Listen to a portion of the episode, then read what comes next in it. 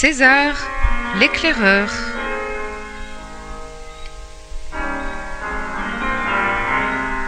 Roman de Bernard Monteau.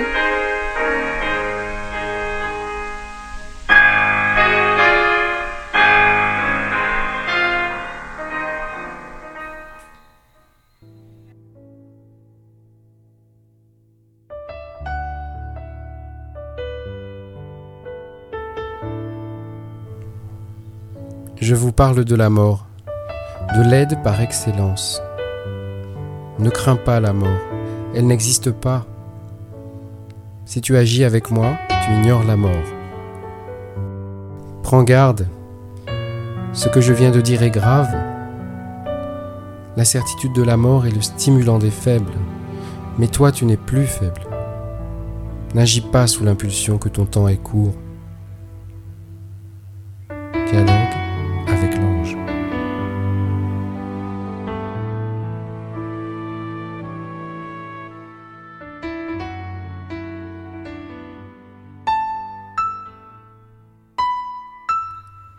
Chapitre 10 Si l'un meurt, l'autre vit.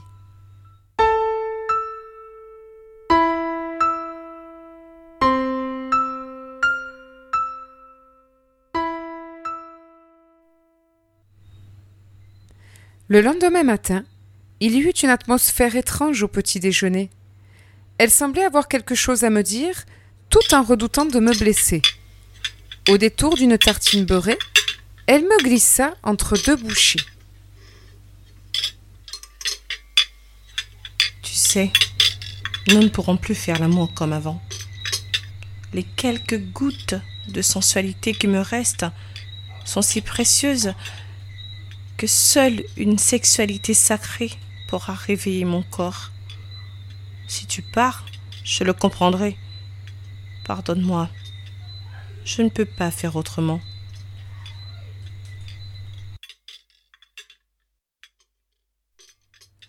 En me reculant sur ma chaise, je ne pus m'empêcher d'éprouver une certaine admiration pour ce petit bout de femme. Bien sûr que depuis quelques semaines c'était un problème, mes désirs et sa chair meurtrie. On dit toujours que l'on pourrait s'en passer, mais les instincts vous rappellent à l'ordre, même si devant un tel corps, l'envie paraît de plus en plus difficile. C'était presque un soulagement qu'elle m'ait parlé ainsi.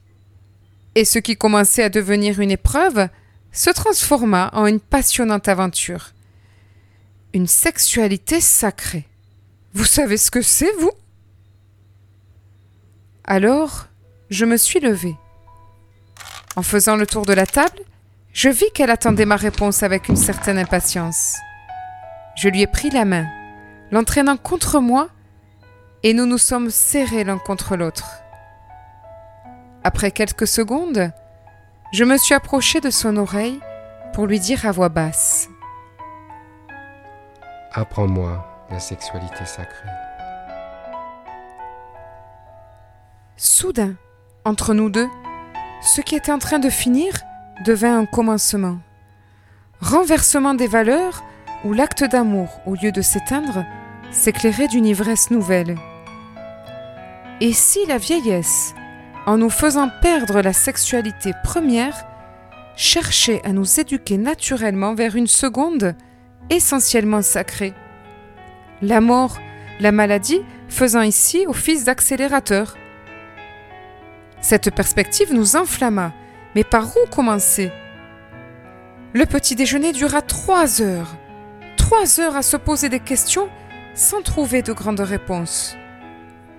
Il nous faudrait attendre, aux aguets d'une autre intensité de la chair, surprendre l'avènement d'une nouvelle sensualité. Cette fois, c'était une lettre de César adressée à Thérèse qui était dans la boîte. Impossible de se tromper. En remontant quatre à quatre les escaliers, j'annonçai la bonne nouvelle. Elle était étendue sur le canapé, dans une grande lassitude, blême, se forçant à sourire. Elle me fit une petite place et vint se blottir contre moi. Elle me demanda de lire et ferma les yeux comme pour mieux savourer. Sauveterre le 6 mai. Mon enfant, en toi, si l'un meurt, l'autre vit. Parce que tu sais le lourd, tu peux partir légère. Quitte-nous, tu n'es plus d'ici. Ton corps n'est plus qu'une ombre, soulage-toi de lui. Souffrance, douleur, c'est la main qui s'accroche. Tu as peur qu'il te manque. Pourtant tu peux déjà t'en passer. Parce que si l'un meurt, l'autre vit. Postscriptum. César ne sait rien sur la mort, mais il sait ce qu'il a dû laisser pour vivre.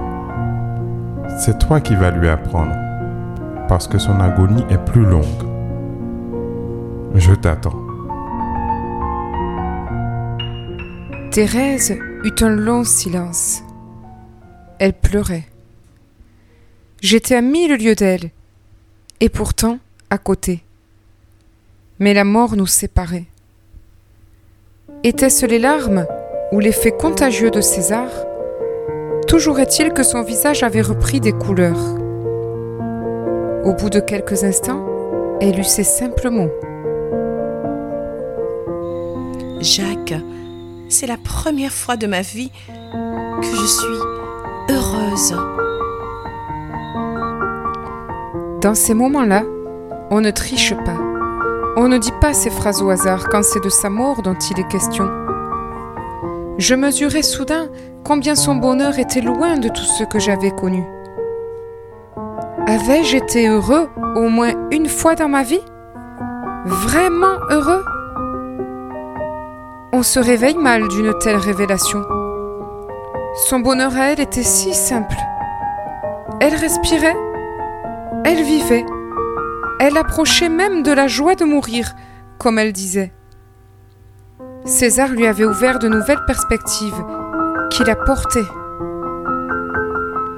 Il fallait en convenir, à côté d'elle, je n'étais pas vivant, seulement un remarquable acteur se racontant des histoires. C'est fou le nombre de choses qu'il nous faut pour être heureux. Là était toute la différence, parce qu'à elle, il ne lui fallait rien.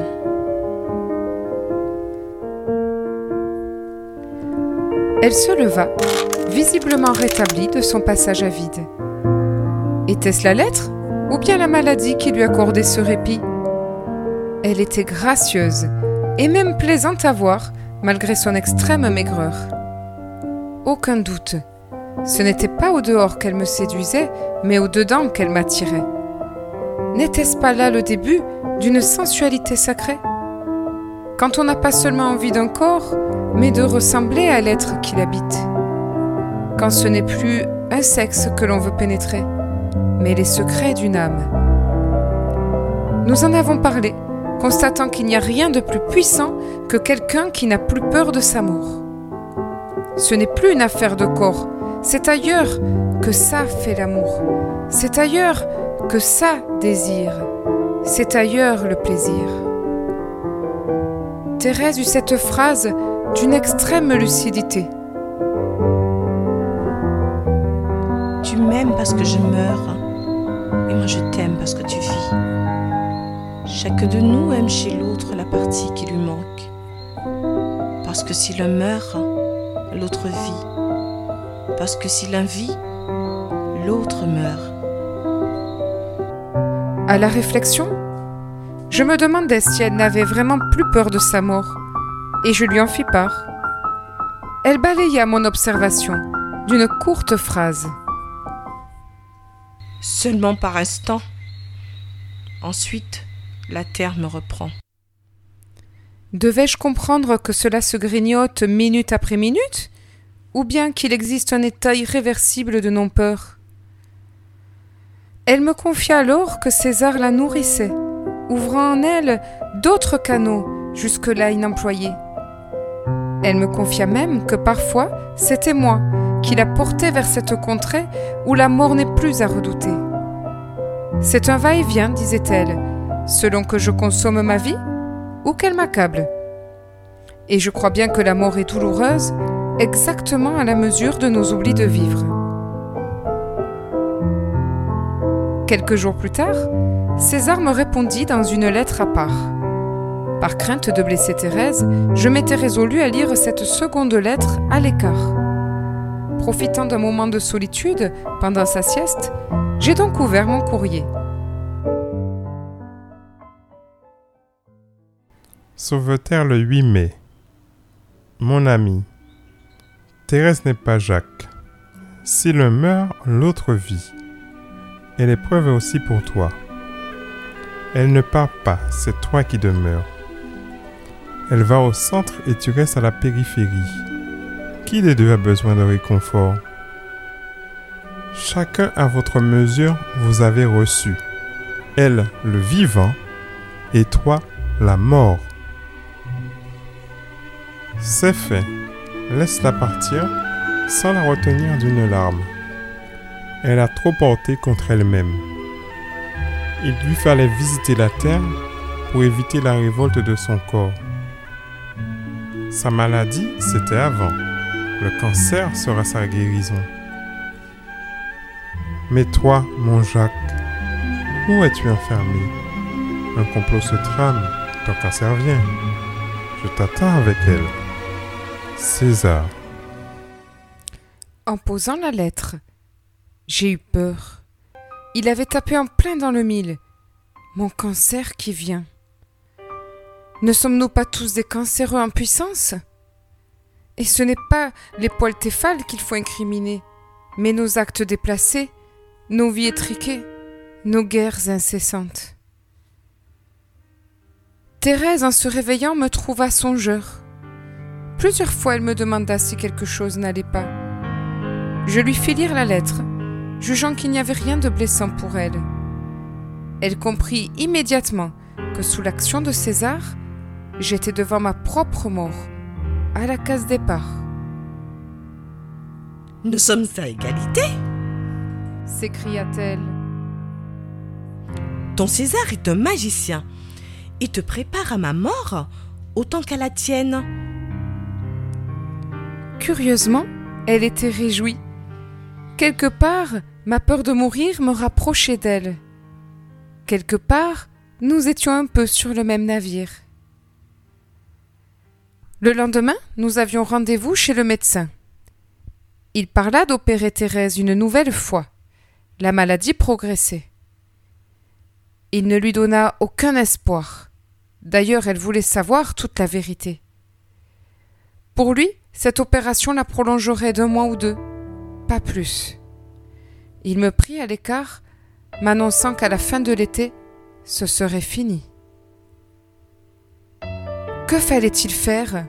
Aller voir César ou bien l'hôpital et un nouveau calvaire? Elle seule pouvait décider. Une chose était sûre, il fallait faire vite dans les deux cas. Elle préféra vivre ce qui lui restait sur ses pieds et le plus longtemps possible rencontrer César. Elle savait l'engrenage infernal du lit d'hôpital. Elle savait la porte et les longs couloirs blancs que l'on ne franchit que dans un seul sens.